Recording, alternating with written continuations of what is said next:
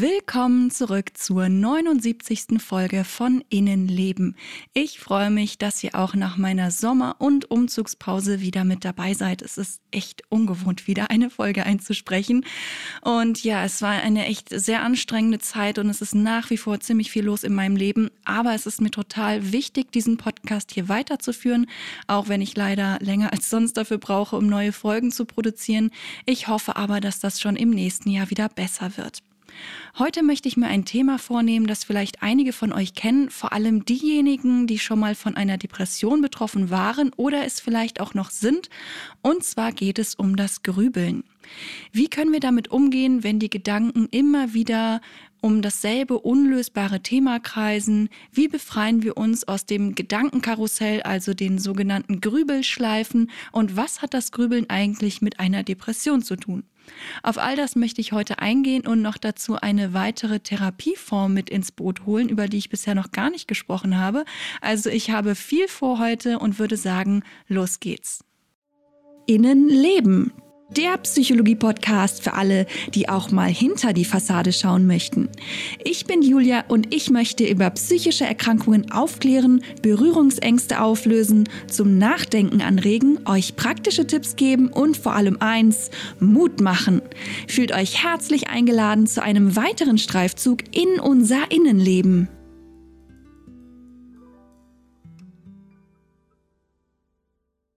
Ich denke, viele von uns kennen das Grübeln aus irgendeiner Phase unseres Lebens, in der wir uns besonders viele Sorgen gemacht haben. Vielleicht steckt ihr gerade sogar selbst mittendrin in einer Krise oder habt das Gefühl, dass es keinen Ausweg aus eurer Situation gibt. Gerade dann neigen wir nämlich dazu, dass wir regelrecht um unsere Sorgen kreisen und in Grübelschleifen feststecken. Manchmal geht es dabei tatsächlich nur um ein großes Thema, manchmal sind es aber auch ganz viele Themen, mit denen wir uns in Gedanken immer wieder und wieder befassen, aber eben zu keiner Lösung kommen. Studien verschiedener Forscher und Forscherinnen zeigen, dass wir durchschnittlich etwa 60 bis 70.000 Gedanken pro Tag denken. Die meisten davon bemerken wir aber gar nicht so bewusst und auch das Grübeln muss uns nicht unbedingt bewusst sein. Es kann auch sein, dass wir eine starke Neigung zum Grübeln haben, ist aber gar nicht bemerken. Diejenigen, die aber ihr Gedankenkreisen und Grübeln bemerken und auch in vielen Fällen stark darunter leiden, wünschen sich oft, dass sie das alles einfach abstellen könnten. Sie versuchen die Gedanken, vor allem natürlich die negativen und belastenden, beiseite zu schieben, zu verdrängen oder sich davon abzulenken. Leider ist das aber gar nicht so hilfreich. Zum einen ist es natürlich sehr schwer, nicht an das zu denken, was einen eigentlich belastet, und zum anderen bringt es auch nichts, diese Gedanken beiseite schieben zu wollen. Ein viel sinnvollerer Weg ist es, ihnen angemessen zu begegnen. Und auch wenn wir gar nicht merken, wie viel wir grübeln und nicht das Gefühl haben, überhaupt davon betroffen zu sein, kann es uns trotzdem sehr belasten. Es lohnt sich also, sich ein wenig mit dem Thema zu befassen, auch wenn man vielleicht gar nicht glaubt, selbst davon betroffen zu sein. Aber wie soll das Ganze jetzt genau funktionieren? Woran merke ich, ob ich zum Grübeln neige und wie kann ich damit aufhören? Genau mit diesem Thema beschäftigt sich unter anderem die metakognitive Therapie, die auch MCT, also aus dem englischen Metacognitive Therapy, abgekürzt wird. Im Jahr 1994 wurde das grundlegende metakognitive Modell veröffentlicht, also die Theorie, die hinter der Therapieform steckt. 2009 wurde dann die Therapieform, die daraus geboren wurde, vom britischen Psychologen Adrian Wells vorgestellt. Ich möchte heute so ein paar Ansätze aus der metakognitiven Therapie vorstellen, die euch vielleicht dabei helfen oder unterstützen können, weniger zu grübeln und stattdessen einen angemessenen Umgang mit euren Gedanken zu finden. Natürlich ersetzt dieser Podcast wie immer hier keine Psychotherapie, sondern ist nur als Anregung oder Einblick in verschiedene Techniken gedacht, die ihr natürlich gerne ausprobieren könnt. Die metakognitive Therapie wird genau wie die kognitive Verhaltenstherapie zu den verhaltenstherapeutischen Ansätzen gezählt. Die Verhaltenstherapie hat sich ja immer wieder weiterentwickelt und es gibt mehrere sogenannte Wellen der Weiterentwicklung. Der Unterschied zwischen der kognitiven und der metakognitiven Therapie ist, dass bei der kognitiven Therapie ja man davon ausgeht, dass dysfunktionale, also nicht funktionierende Schemata für psychische Störungen verantwortlich sind. Bei der metakognitiven Therapie wird davon ausgegangen, dass die Überzeugung, wie man eigentlich denken sollte, die Störung aufrechterhält. Etwas einfacher ausgedrückt könnte man sagen, dass laut der kognitiven Therapie Annahmen und Gedanken wie ich bin ein Versager oder es geht immer alles schief zu einer Erkrankung wie zum Beispiel einer Depression führen können. Deshalb arbeitet die kognitive Verhaltenstherapie mit der Umwandlung von Gedanken. Da habe ich auch schon mal einiges zu erzählt in verschiedenen anderen Folgen, dass man zum Beispiel mit der Zeit dazu kommt, nicht mehr zu denken, ich bin wertlos, sondern eben ich bin wertvoll oder ich bin auch wichtig. Bei der metakognitiven Therapie wird aber davon ausgegangen, dass die Tatsache, dass wir unsere negativen Gedanken zu viel Bedeutung geben und denken, dass das Grübeln uns hilft, dass das eben zu einer Erkrankung führen kann. Daher geht es in der metakognitiven Therapie mehr darum zu lernen, unsere negativen und unfruchtbaren Grübeleien weniger Zeit und Bedeutung zu geben. An dieser Stelle vielleicht noch ein kurzer Ausflug, um die Begriffe zu klären. Als Kognition bezeichnen wir die Gesamtheit aller Prozesse, die mit dem Wahrnehmen und Erkennen zusammenhängen, also einfacher ausgedrückt, Kognition beschreibt die Informationsverarbeitung von uns Menschen oder noch einfacher unser Denken und zwar all unsere Wahrnehmungs-, Verarbeitungs- und Denkprozesse. Im Grunde also das, was im Gehirn passiert, das sind die Kognitionen. Mit Kognition können also einzelne Gedanken, aber auch persönliche Überzeugungen, Meinungen, Urteilen, Wünsche und so weiter gemeint sein, denn all das gehört zu den Kognitionen. Metakognition sind die Überzeugungen, die wir über Kognition oder kognitive Prozesse haben. Also die Überzeugungen, die wir zum Beispiel über unsere Gedanken oder auch Denkstrategien, Glaubenssätze und so weiter haben. Die Überzeugung, dass es uns hilft, uns viele Gedanken über ein aktuelles Problem zu machen, um es dann alleine durch Gedanken lösen zu können, wäre beispielsweise eine Metakognition. Laut der metakognitiven Therapie gibt es positive und negative Metakognition. Eine positive Metakognition sieht eine bestimmte Denkstrategie als nützlich an. Die Annahme, dass viel Grübeln zu einer Lösung führt, wäre zum Beispiel eine positive Metakognition. Oder die Annahme, dass es hilfreich ist, die eigene Aufmerksamkeit immer auf alle möglichen Gefahren zu lenken, um ein sicheres Leben führen zu können. Auch das wäre eine positive Metakognition. Positiv bedeutet aber in dem Zusammenhang nicht wirklich gut gut oder nützlich, ganz im Gegenteil. Einige positive Metakognitionen können uns das Leben ziemlich schwer machen. Dasselbe gilt leider auch für negative Metakognitionen. Negative Metakognitionen sind Überzeugungen, bei denen wir uns sicher sind, dass wir manche Denkprozesse gar nicht beeinflussen oder kontrollieren können oder dass manche Denkprozesse sogar gefährlich für uns sind. Eine negative Metakognition wäre zum Beispiel, ich kann meine Grübeleien nicht steuern oder selbst beenden. Oder je mehr ich mir Sorgen mache, desto mehr werde ich verrückt. Diese Metakognitionen können uns leider ziemlich im Weg stehen.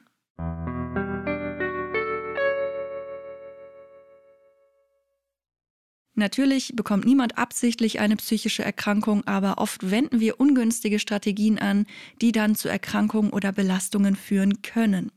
Diese Strategien haben wir manchmal bewusst, aber auch oft unbewusst, zum Beispiel von anderen Menschen gelernt oder uns vielleicht auch selbst angeeignet, weil wir zum Beispiel denken, dass häufiges Analysieren von Problemen zur Lösung führt.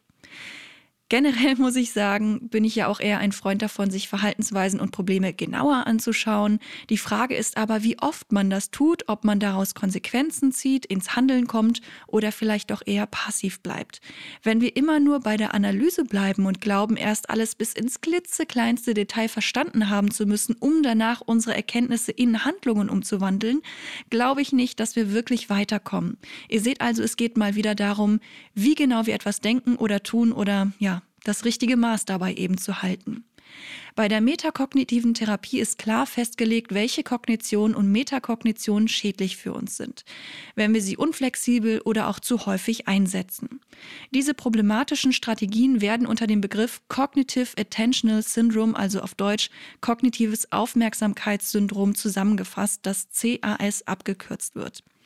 Die Ziele der metakognitiven Therapie sind dann, dieses CAS abzuschaffen und die dazugehörigen metakognitiven Überzeugungen zu verändern. Damit das umsetzbar ist, muss man sich aber natürlich darüber im Klaren sein, welche Teile des CAS bei einem selbst vorhanden sind. Daher möchte ich euch kurz zusammenfassen, was alles dazugehören kann. Zum einen ist das eben genau das Grübeln oder auch die Annahme, dass das Grübeln uns eben weiterbringt, aber auch das Festhalten an unseren Sorgen, das Überanalysieren, und damit meine ich nicht ab und zu, sondern analysieren über Stunden hinweg, das Katastrophisieren, also dass wir immer vom Schlimmsten ausgehen und uns in Katastrophenszenarien reinsteigern, das ständige Überprüfen und Bewertung unserer Stimmung, das Vermeiden und Unterdrücken von Gefühlen und Gedanken, der verzweifelte Versuch, aus allen negativen Gedanken positive machen zu müssen, die Wut auf uns selbst oder auch ja, eigene Schuldzuweisungen uns gegenüber, zu viel zu schlafen, weil wir zu wenig Energie haben, der Versuch, Gefühle mit Substanzen zu betäuben, das Vermeiden von sozialen Kontakten und das Verdrängen von Zukunftsgedanken, also so ein bisschen den Kopf in den Sand zu stecken und gar keine Pläne mehr zu schmieden. All das können vielleicht kurzfristig beruhigende Strategien sein, langfristig sind sie aber nicht geeignet und manche sind auch einfach gar nicht geeignet, um mit Problemen oder Gefühlen umzugehen. Zusätzlich machen uns häufig negative innere Annahmen das Leben schwer. Zum Beispiel, wenn ich nicht merke, wenn ich grüble, dann kann ich auch gar nichts dagegen tun oder ich werde das Grübeln nie steuern können oder ich habe einfach keine Motivation oder ich kann keine Motivation dafür aufbringen oder das Grübeln bringt mir Antworten und das hat irgendwie schon mal geholfen, deswegen mache ich das jetzt auch so oder all meine Probleme oder Symptome sind rein körperlich, da kann ich sowieso nichts machen. Es lohnt sich nicht, überhaupt irgendwas zu verändern. Das alles können natürlich große Hürden sein, aber die gute Nachricht ist, sie sind überwindbar.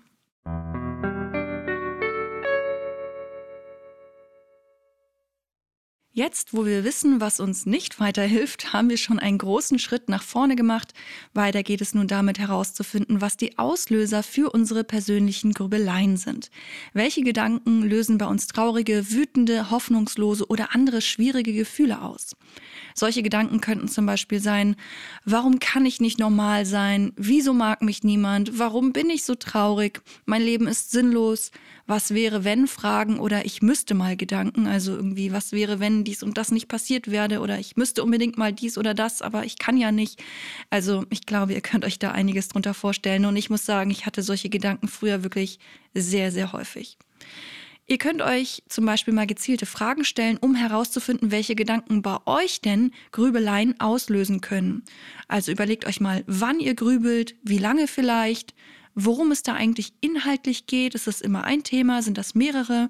Und was stand am Anfang? Welcher Gedanke oder vielleicht welches Gefühl, welche Überlegung? Und wie bin ich eigentlich auf das Thema gekommen? Es kann hilfreich sein, sich immer mal wieder hinzusetzen und zu versuchen, sich diese Fragen zu beantworten.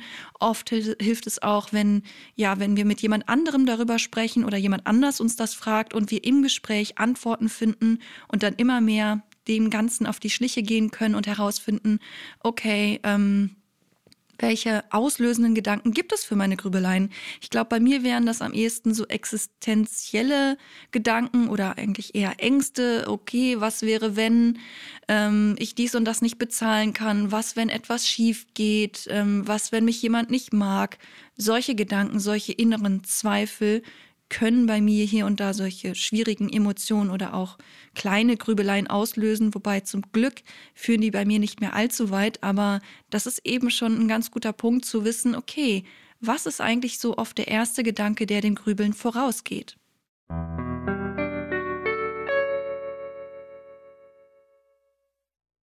Der nächste Schritt auf dem Weg raus aus den Grübeleien ist im Grunde sowas wie naja, Selbstwirksamkeit, also dass wir daran glauben, dass wir überhaupt einen Einfluss auf unser Grübeln haben. Es geht also darum, die Kontrolle wieder zu übernehmen und um das zu erreichen, gibt es mehrere Strategien, wie wir mit auslösenden Gedanken zukünftig umgehen können. Am besten ist es, dass wir diese Strategien immer wieder üben und dabei dann immer mehr bemerken, dass wir die Kontrolle zurückgewinnen können.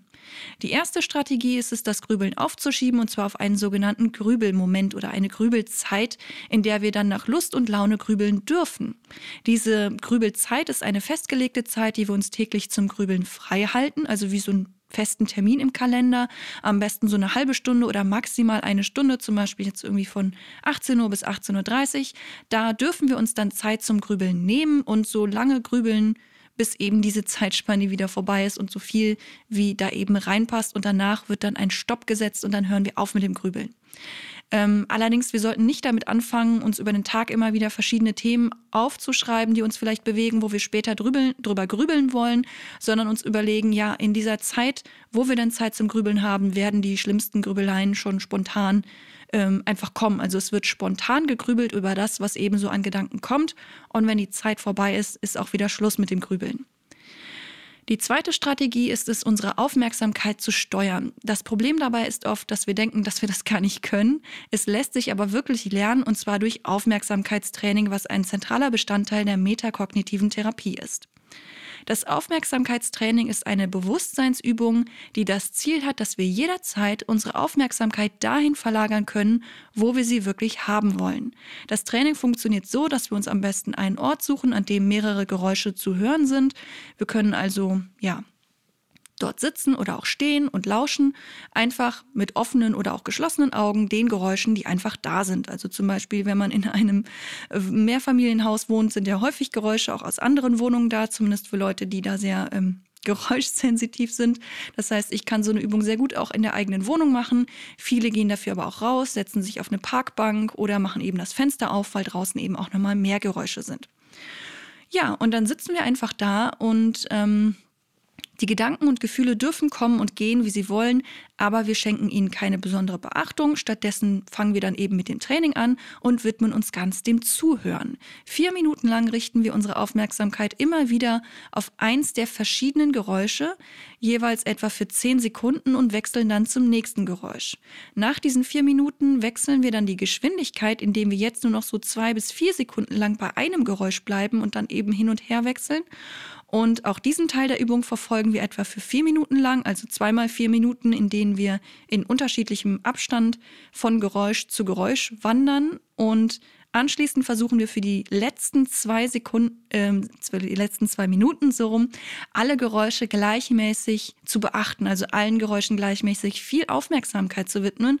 Und das nennt sich dann geteilte Aufmerksamkeit. Also insgesamt ist das eine 10-Minuten-Übung, die man eigentlich ganz gut hier und da in den Alltag einbauen kann, wo man sich auch feste Zeiten für nehmen kann, indem man einfach diese, ich sag mal, Geräuschübung macht.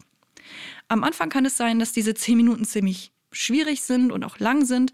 Es lohnt sich aber dran zu bleiben und das Training eben im Alltag so ganz normal einzubauen, ähm, vielleicht auch nach dem Aufstehen oder vorm Schlafen gehen oder so, dass man eben so einen festen Zeitpunkt hat.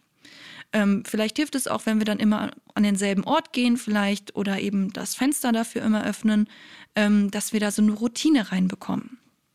Wenn wir durch diese Übung dann bald in der Lage sind, unsere Aufmerksamkeit zu lenken, dann können wir sie auch weg von unseren Grübeleien lenken. Und dann kommt es auch schon zur dritten Strategie. Und die ist es, unsere Gedanken einfach an uns vorbeiziehen zu lassen, wie Blätter im Fluss, die eben an uns vorbeifließen. Das erinnert vielleicht einige von euch an so meditative Zustände. Da gibt es ja auch dieses Bild, dass man sich Blätter oder Wolken vorstellen soll, die an einem vorbeifließen. Und ja, das ist eben auch eine wichtige Strategie in der metakognitiven Therapie. Und da wird dieser Zustand losgelöste Achtsamkeit genannt.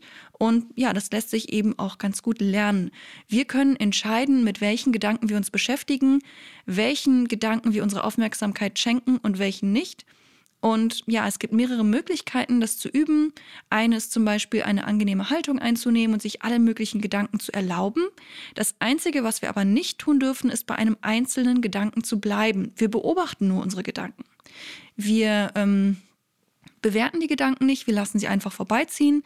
Und mir hilft es dann tatsächlich, das Bild von den vorbeiziehenden Blättern im Fluss oder das von Wolken am Himmel sich so vorzustellen, um ja mich immer wieder daran zu erinnern, dass eben ich die Gedanken und Gefühle alle wieder ziehen lasse und mich nicht daran festbeiße oder neue Gedanken daraus entstehen.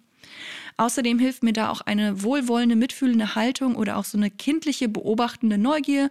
Ach, was sind da eigentlich so für Gedanken? Ich schaue mal so durch, wie in so einem äh, Karteikästchen, wo man mehrere Karteikarten so durchblättert. Oh, da kommt jetzt der Gedanke, dass manchen diese Podcast-Folge vielleicht nicht gefallen könnte, aber ach, da kommt schon der nächste.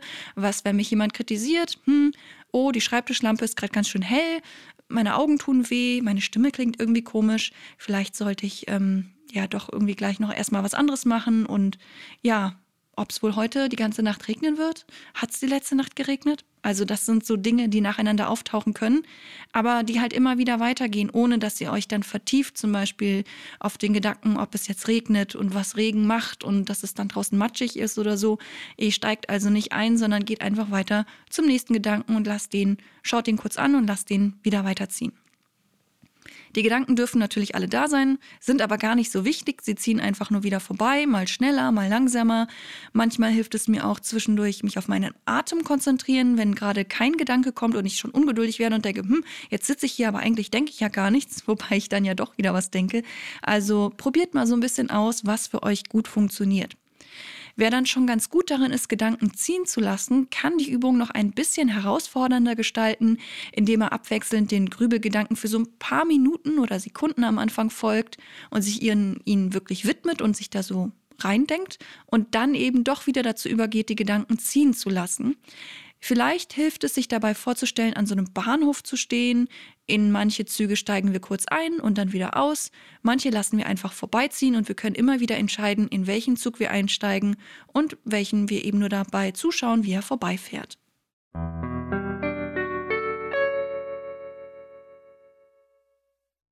Der nächste Schritt raus aus dem Grübeln ist die Erkenntnis, dass Grübeln nur eine Angewohnheit ist, uns aber gar nicht bei unseren Problemen hilft. Die meisten von uns lernen, dass wir im Leben immer wieder Probleme analysieren und dann danach handeln. Und das ist bei einigen Dingen auch wirklich sehr hilfreich, aber eben nicht bei allen. Nicht für alle Probleme ist eine umfassende Analyse passend, gerade wenn es um Emotionen geht. Viele Menschen glauben trotzdem, dass es hilft, immer wieder über gewisse Dinge nachzudenken und kommen dabei dann ins Grübeln.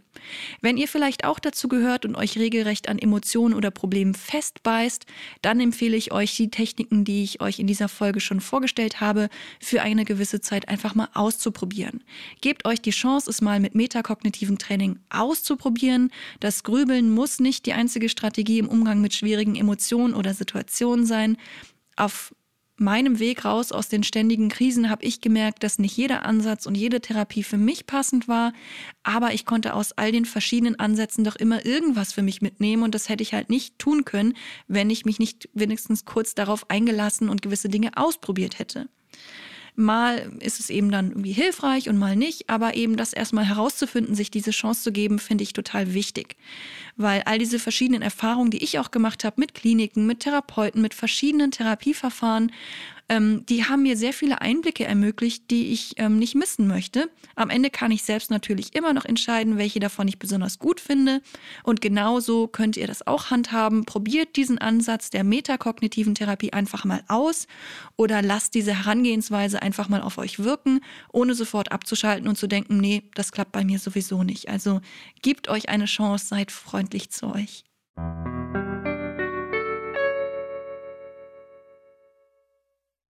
Der nächste Schritt ist es, stimmungsunabhängig und vor allem auch ohne eigene Motivation zu handeln. Einige von euch kennen das vielleicht. Es ist oft unglaublich schwer daran zu glauben, jemals wieder gesund zu werden, gerade wenn man von einer schweren psychischen Erkrankung betroffen ist und das auch schon vielleicht für längere Zeit. Noch dazu ist es oft unglaublich schwer, sich selbst zu motivieren, gerade wenn sowieso alles schwer und anstrengend ist. Viele Menschen verbringen Jahre damit darauf zu warten, dass endlich die nötige Energie und Motivation kommt und verschieben das immer wieder nach hinten. Ja, bald im Frühling, wenn die Sonne scheint, geht es mir bestimmt besser, dann kann ich das Thema endlich angehen. Und ja, so verschiebt man das immer wieder und kommt doch nicht ins Handeln. Ähm, es gibt auch viele Menschen, die immer wieder versuchen, sich selbst zu motivieren. Ähm, ich habe selbst viele innere Gespräche geführt und diskutiert und versucht, mich selbst zu motivieren. Hey, ich schaffe das. Aber ähm, irgendwie hat das auch nicht so richtig funktioniert. Und laut der metakognitiven Therapie ist das auch gar nicht nötig. Es lohnt sich vielmehr, das Handeln ohne Lust und Motivation zu üben. Ich habe darüber so eine Weile nachgedacht und festgestellt, dass ich in meinem Leben und gerade auch im Zusammenhang mit meinen psychischen Erkrankungen immer wieder Dinge getan habe, ohne das Gefühl der Kraft oder Motivation zu haben. Mein Antrieb waren oft Angst, vor allem auch Angst vor mir selbst irgendwie, war sehr erschrocken von mir und meinen Gedanken. Auch Verzweiflung, das Gefühl, irgendwas tun zu müssen oder ähnliche, ja, verzweifelte Gedanken und Gefühle. Und obwohl es oft sehr, sehr schwer war, den Hintern hochzubekommen, hat es mich doch irgendwie weitergebracht. Es war so oft ein, ich habe zwar keine Lust und es bringt sowieso alles nichts, aber ich mache es einfach trotzdem. Hauptsache, ich tue irgendwas. Also irgendwie hat sich das irgendwann so in mir festgebissen und im Nachhinein betrachtet war das wahrscheinlich gar nicht so schlecht. Klar, es ist nicht angenehm, von Angst getrieben zu sein und vieles fühlte sich unglaublich anstrengend und beinahe unmöglich an. Aber je öfter ich einfach trotzdem etwas getan habe, das mich eventuell irgendwie voranbringen könnte, desto mehr ja, blieb ich auch in Krisen irgendwie handlungsfähig. Und überlegt mal, ähm, vielleicht habt ihr noch nie etwas ohne Lust oder Motivation gemacht. Also geht das wirklich? Vielleicht seid ihr vielleicht doch schon mal joggen gegangen, ohne euch wirklich motiviert zu fühlen oder habt euch mit jemandem unterhalten, ohne Lust auf die Unterhaltung zu haben. Ähm, ja, gerade wenn wir uns Dinge fest vorgenommen haben, klappt es oft, sie auch wirklich einfach durchzuziehen und zwar ohne Motivation. Zum Beispiel zu einer bestimmten Zeit aufzustehen, regelmäßig zu essen, zu duschen, Hausarbeiten zu erledigen und so weiter. Vielleicht gibt es bei euch auch so ein paar Dinge, die ihr eigentlich bald mal erledigen müsstet, irgendwelche Termine oder irgendwelche Sachen, die ihr schon länger aufgeschoben habt. Und jetzt ist die Chance, euch dafür mal feste Termine zu machen und ja, dann euer Vorhaben wirklich mal durchzusetzen, egal wie viel Lust ihr dazu habt oder nicht. Tatsächlich lässt sich das ganz gut üben, auch wenn das oft irgendwie keinen Spaß macht. Aber ich muss sagen, ich bin ziemlich froh darüber, immer wieder wichtige Dinge erledigen zu können, obwohl ich das in dem Moment gar nicht unbedingt möchte. Mir hilft es zusätzlich oft, mich daran zu erinnern, warum ich es mache und dass ich ja eigentlich auch ein großes Interesse daran habe, es zu machen und es ja eigentlich auch machen will und auch zu schauen, welches langfristige Ziel vielleicht dahinter steckt. Das muss natürlich nicht bei jedem so sein, aber ich finde, es macht schon Sinn, sich zu sagen, ja, ich habe mir das bewusst überlegt, diese Sache zu erledigen an dem und dem Tag und dann mache ich das jetzt auch einfach. Ähm, genau, das muss man natürlich üben, das klappt nicht immer sofort auf Anhieb, aber das immer wieder zu machen, eben feste ähm, Vorhaben im Kalender sich einzutragen, an einem bestimmten Tag zu einer bestimmten Uhrzeit und das dann auch wirklich einfach durchzuziehen und sich vorher das auch fest vorzunehmen, zu sagen, egal ob ich Lust habe oder nicht, ich werde das machen das lohnt sich immer wieder zu üben. Und ein nächster Schritt ist sozusagen für die Fortgeschrittenen, sich ab und zu mal zu fragen, so im Alltag, so innezuhalten, wozu habt ihr gerade gar keine Lust? Was müsste aber eigentlich mal erledigt werden? Und genau das dann einfach zu machen. So ganz ohne Lust und Motivation. Schaut euch zum Beispiel in eurer Wohnung um und überlegt, was da gerade gemacht werden sollte. Meistens gibt es ja doch immer irgendwas zu tun, zum Beispiel den Papierkorb zu leeren, etwas zu ordnen, wegzuräumen, abzustauben, zu putzen. Es gibt sicher irgendwas, was euch auffällt und dann sucht euch eine Sache aus, auf die ihr gar keine Lust habt und macht es dann trotzdem. Nicht nachdenken, machen. Schritt für Schritt zum Beispiel ein Staubtuch nehmen und fünf Minuten abstauben. Überrascht euch selbst. Das klingt vielleicht irgendwie fast schon provokant und so, ja, wie soll das denn gehen? Einfach so, äh, es ist ja gar nicht einfach. Ich verstehe, dass es nicht einfach ist, aber es ist möglich, das immer wieder zu üben. Und je mehr ihr das übt, desto mehr merkt ihr vielleicht, hey, hier und da funktioniert es wirklich. Und dann lohnt es sich wirklich dran zu bleiben es klingt wirklich vielleicht ein bisschen abwegig, so ja, wenn ich keine Lust und keine Energie habe, wie soll ich dann was machen? Aber es funktioniert tatsächlich und es gibt euch neue Handlungsfähigkeit zurück und auch das gute Gefühl der Selbstwirksamkeit eben. Also ihr könnt schon mehr, als ihr euch zutraut und ihr könnt es lernen, Dinge zu tun, auf die ihr eigentlich keine Lust habt, die ihr eigentlich schon tun wollt.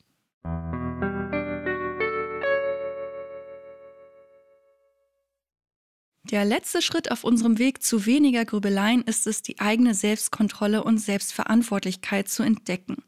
In vielen Köpfen steckt, glaube ich, noch drin, dass alle psychischen Erkrankungen ausschließlich mit Prozessen im Gehirn zu tun haben, die nur mit Medikamenten beeinflussbar sind.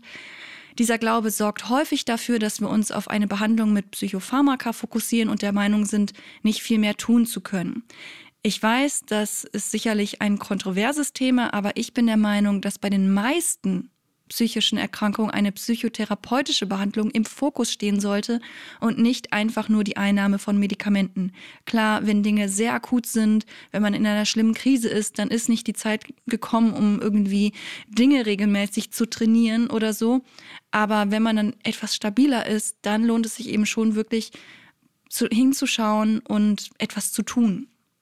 Ich erlebe immer wieder Menschen, die nicht bereit sind, eine Psychotherapie zu machen oder sich überhaupt mit sich selbst zu beschäftigen, weil die Medikamente sollen ja die Psyche richten. Und ähm, ich finde das nicht nur schade, sondern auch gefährlich, denn damit gibt man jegliche Eigenverantwortung an den Arzt ab, der dann ja die Medikamente verschreibt. Und ich fände es viel besser, wenn wir uns immer wieder selbst ausprobieren, schauen, was uns gut tut, verschiedene Dinge ausprobieren, vielleicht noch mal eine Selbsthilfegruppe besuchen, mit anderen Menschen sprechen, uns über verschiedene Möglichkeiten informieren und uns immer wieder anfangen, mehr zuzutrauen und etwas selbst in die Hand zu nehmen. Denn ähm, wer keine Herausforderungen außer der eigenen Depression hat, wird sich entweder zu viel mit ihr beschäftigen und da total reinsteigern und sich ja durch Grübeleien immer wieder im Kreis drehen oder sich das Ganze gar nicht mehr anschauen und ähm, warten, bis das Ganze einfach vorbeigeht oder eben mit Medikamenten unterdrückt wird oder man hat das Gefühl, es ist äh, Hopfen und Malz verloren und man wird halt im Leben nicht mehr viel schaffen. Und das finde ich ziemlich gruselig und auch wirklich schade. Gerade bei einer Depression ist es wichtig, dass wir wieder rein in die Gegenwart kommen, die Realität wahrnehmen, zum Beispiel durch losgelöste Achtsamkeit und dass wir anfangen, etwas zu verändern. Und die metakognitive Herangehensweise wäre zum Beispiel eine Möglichkeit dafür.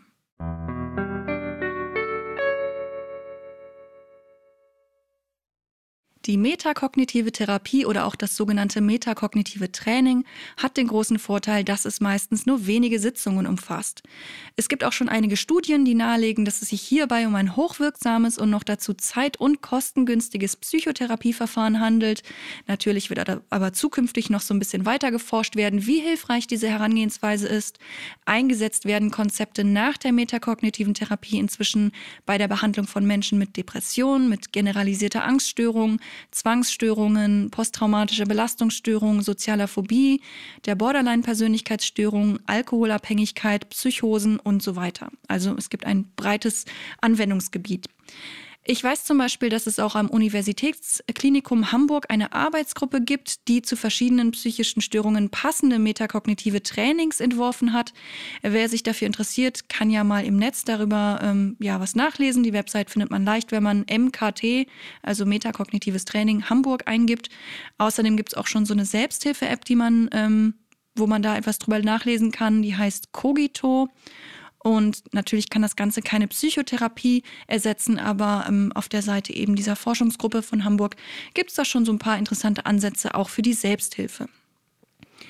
Ähm, ja, ich habe die App auch mal kurz ausprobiert, hatte allerdings jetzt nicht allzu viel Zeit, deswegen kann ich nicht so viel dazu sagen. Aber ähm, ich fand es schon ganz spannend, so ähm, überhaupt festzustellen, dass es viele Anwendungsbereiche für diese metakognitive Therapie gibt und ähm, ja, ich finde, das ist eine spannende, irgendwie für mich noch relativ neue Erkenntnis, eben so auch mit ähm, Grübeleien und eigenen Gedanken umzugehen. Und vielleicht, ähm, ja, ist es ja für euch auch spannend. Ich finde es immer wieder spannend, den eigenen Horizont zu erweitern. Und für mich persönlich gehören da auch unbedingt neue psychologische Ansätze dazu. Was man dann am Ende davon hält, kann man ja für sich selber entscheiden. Ähm, aber gerade wenn es auch schon einige gute Forschungsergebnisse gibt, ähm, ja, finde ich, ähm, ist das auf jeden Fall mal eine Überlegung wert, sich damit näher zu befassen und vielleicht auch ein paar praktische Anwendungsmöglichkeiten auszuprobieren.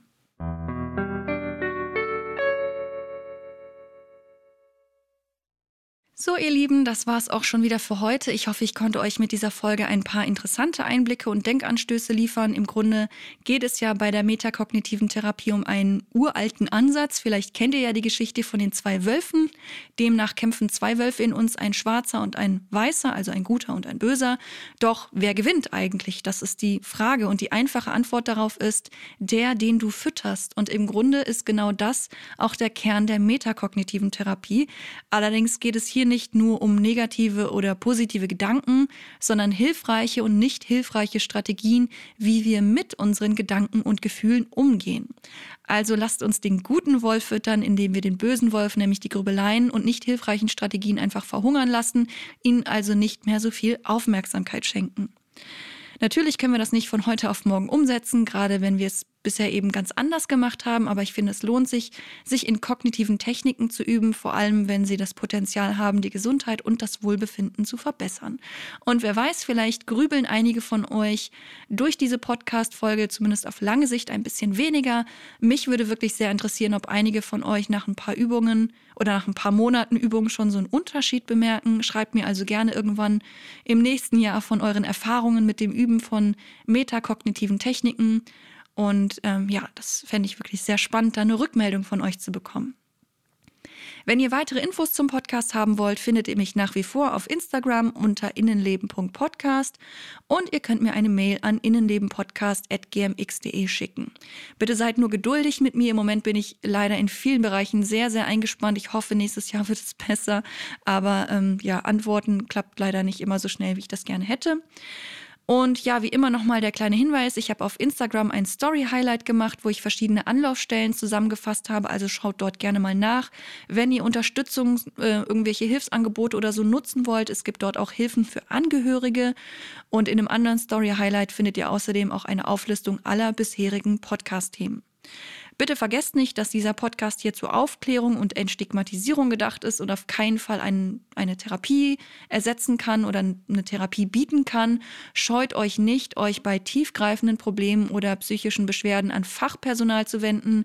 Wie ihr zum Beispiel einen guten Therapeuten oder eine gute Therapeutin findet, erkläre ich in Folge 39.